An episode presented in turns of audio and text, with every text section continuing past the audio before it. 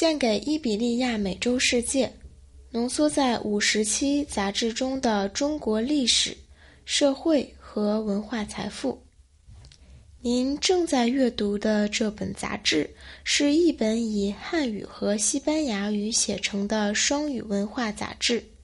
如今，这本杂志走过了一个圆满整数的岁月，因为这是杂志出版的第五十期。五十期杂志的每一页都满载内容故事，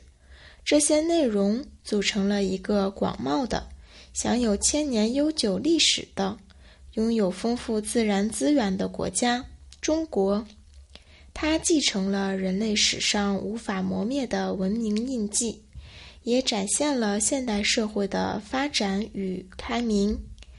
时间飞逝，转眼已过八年，八对于中国人来说也是一个神奇幸运的数字。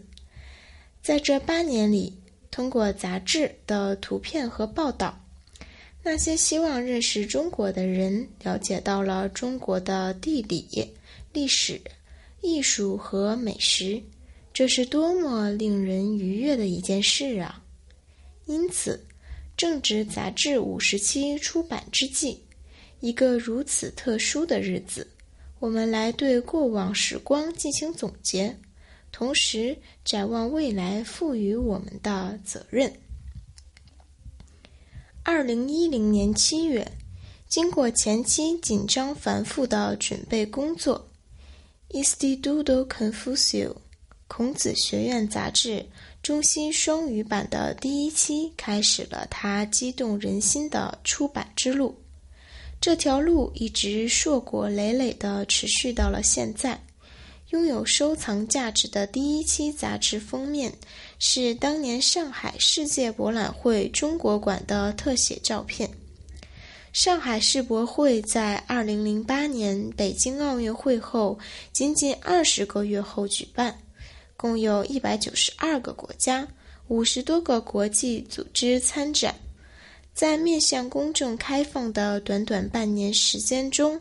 就有来自世界各地的七千多万人慕名来参观世博会里众多的新奇场馆。杂志也借此展示了这场国际盛会，并在第一期的封面报道中这样写道：“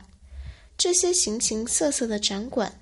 礼貌热情的服务。”以及智慧的城市生活，都展现出了中国对世界的热情拥抱。通过上海世博会，通过这场华丽的盛宴，中国向世界证明它是一个开放的国家，一个传统与现代和谐相融的国家。二零零九年三月，中英双语杂志《Confucius Institute》。孔子学院正式出版发行，在随后不到一年半的时间内，其他七个版本的双语杂志也一同面世：中俄文、中韩文、中日文、中阿文、中法文、中泰文以及中西文，巧妙地构成了八这个神奇幸运的数字。二零一四年三月。孔子学院杂志大家庭又增加了三名新成员：中葡文、中译文和中德文版本。自中西双语杂志第一期出版开始，杂志便明确了创刊的目标：保证高质量的编辑水准，提供所有与中国相关的优质信息。并成为中国与西语各国语言学术交流的联系纽带。通过杂志建立起拉丁美洲、伊比利亚半岛与中国间的文明对话。杂志并不局限于传播中国历史、文化及社会知识，也要为各阶段的汉语语言学习者提供一个学习的工具。因为需要强调的是。在数万个汉字背后，隐藏着中国的文化传统、思想体系以及价值观念。若忽视了这些因素，汉语语言学习将无法取得相应的进步。因此，杂志致力于加深人们对中国历史和地理知识的认知。出于这个目的，杂志萌生的想法便是向读者介绍中国广袤多样的地理环境。二零一一年七月的第七期杂志主题集中于北京。从同年十一月的第九期杂志开始，每期杂志都以中国的一个地区、城市或者省会为主题。杂志全览，截至目前，在五十七杂志发表的四千二百页面上，共出现了中国的四个直辖市。北京、上海、天津和重庆，二十二个中国大省，四个少数民族自治区，广西、宁夏、新疆和内蒙古，七个省会城市，陕西西安、广东广州、江苏南京、浙江杭州、吉林长春、福建厦门和云南昆明。除此之外，还有中国的特别行政区香港和特区深圳，在这个地域面积堪比整个欧洲、半个拉美大陆的国家，人们通过这条悠长的杂志主题路线，亲身到了它广袤土地上的优美风景。每期杂志的封面内容都会描述这个地区的历史渊源和地理特征。还会为读者提供不同的内容，让读者感知到杂志出版的初衷和目标。当然，为读者提供的旅行和饮食建议也是每期杂志必不可少的内容。杂志涵盖了中国广阔疆域上那些最高级别的四 A 和五 A 级旅游景区。也涵盖了列入联合国教科文组织世界文化遗产名录的景观。要知道，这个国家拥有五十三个世界文化遗产，仅次于拥有五十四个文化遗产的意大利。除了中国秀美的水土风情，记载每年的阴历新年庆祝活动也是杂志的传统。每年一月。杂志都会刊登中国春节报道，介绍这个重要节日里的风俗和传统。我们与广大的纸刊、移动客户端和网络读者一起共同走过了2010年的虎年、2011年的兔年、2012年的龙年、2013年的蛇年、2014年的马年、2015年的羊年、2016年的猴年。二零一七年的鸡年和二零一八年的狗年，在中国十二生肖的轮回中，我们还差生肖动物中最后一位二零一九年猪年，以及下一个轮回中第一位的二零二零年鼠年和二零二一年牛年。在杂志中。精美的图片和文本为您揭秘十二生肖动物的代表意义、社会意义、生肖传说以及人们对各自属性动物的解说。为了方便阅读，杂志添加了图片、插画和照片，帮助读者快速的获取信息。截至目前，杂志共收录了六千张图片和插画，大量的图片将杂志变成了视觉的百科全书。为我们展示了中国的自然、社会和文化财富。封面是杂志最明显、最吸引人的地方。正是通过封面，杂志为读者呈现了中国最优质、最具代表性的图像：北京的天坛、西安的兵马俑、广州的客家土楼、武汉的黄鹤楼、宁夏的腾格里沙漠。作为电影《阿凡达》灵感来源及拍摄地的湖南张家界。以及其他共五十处景观。文化因素的突出，这八年来，杂志一直高度重视文化，并以及引导杂志发展的方向。这其中包括文化本质的多重表现、文化本身以及随着历史演变而展现出的种种形式和面貌。也正因此，在杂志文化博览同名栏目中。我们能够读到、看到并了解到中国文化中最重要的方面。杂志以学术严谨为根本，以推广为己任，展现平易近人的一面，来帮助更广泛的读者大众了解到中国文明的各个方面。自杂志开始发行以来，中国国画的审美原则和中国艺术全貌是文化博览栏目最为完整的两个主题系列。将时间拉近到二零一七年。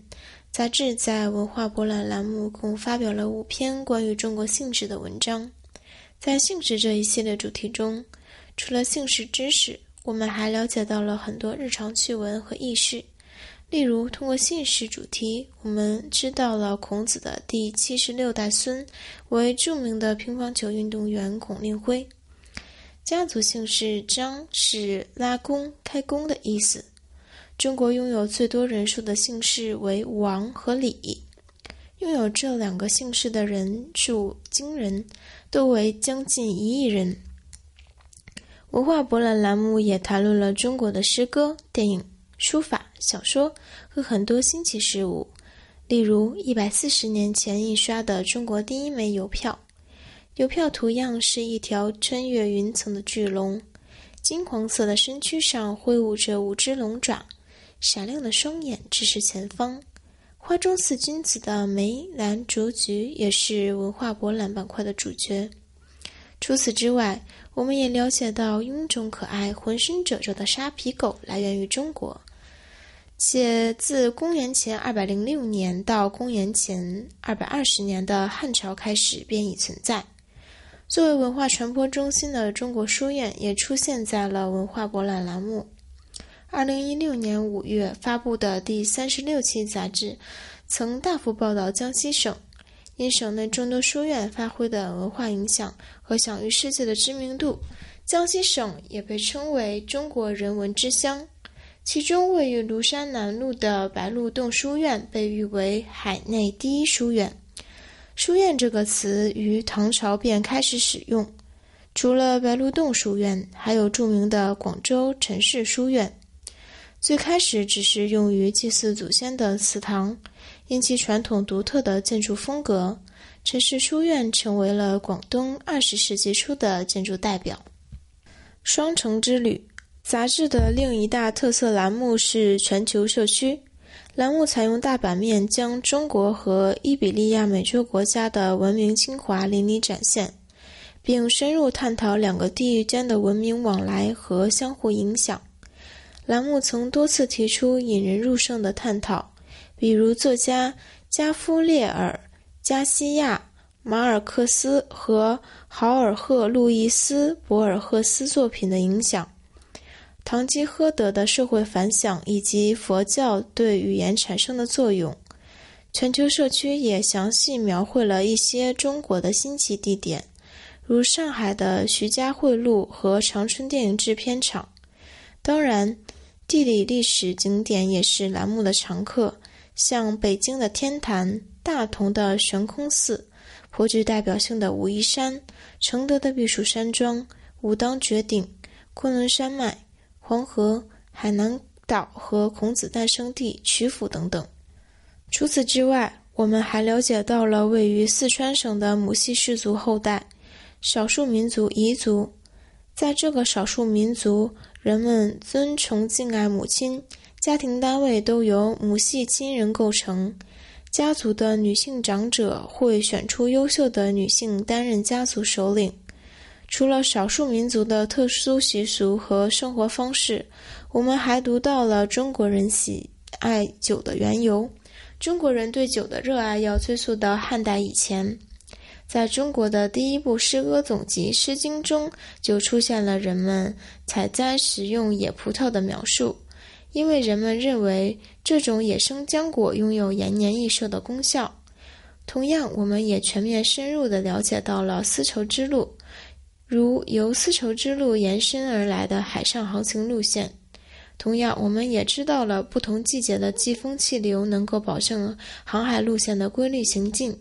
也正是因为这个原因，在中亚和近东国家战火延绵、陆上丝绸之路被阻断之时，海上丝绸之路得以赶超。我们还知晓了四个多世纪前由西班牙航海者发现的被称为乌尔达内塔的航海线路，一条连接三大陆地、平静且安全的新航海路线。它从东到西穿过太平洋，由亚洲出发到美洲，再到欧洲。航线上来往着商贸船只，但是陈仓酒窖中也传颂着人们对那时还未知晓世界的见识和见闻。第一次远航探险的成功得益于周期性季风创造的气流和气候条件。也正是由于季风的影响，中国的气候环境复杂多样，干燥的冬季和炎热湿润的夏季形成了鲜明对比。严寒季节，西伯利亚反气旋带来的寒冷的气流，平均温度也因此下降到了十五摄氏度。而相反，夏季的湿热空气营造了平均温度为三十五摄氏度的高温环境。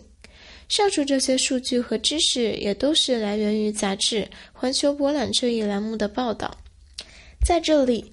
杂志其他的栏目和板块就不一一赘述了。相信杂志的忠实读者对此都了然于心。在本期杂志中，我们还为本期人物、汉语角和访谈另辟版面，但这并不表示我们在期刊周年之际忽略了像图片故事、说古论今、中国风尚和生活方式等栏目的重要性。在这些栏目中，杂志用了上百张页面为读者介绍了音乐。文学、美术、中西友人、传统美食、少数民族、建筑、茶馆、传统节日、书法、摄影，以及塑造着中国特性的方方面面。在这五十期杂志中，我们用五百多篇报道，通过一个端正真实的视角，为读者展现了中国这个汲取历史精华、勇于直面现在、无畏未来挑战、勇往直前的国家。因此。从这期杂志开始，在各位读者的见证下，我们将以更加严谨的态度继续推广中国的文化和知识，因为我们坚信，不同民族间最好的文化交流要建立在互知互信的原则和关系上。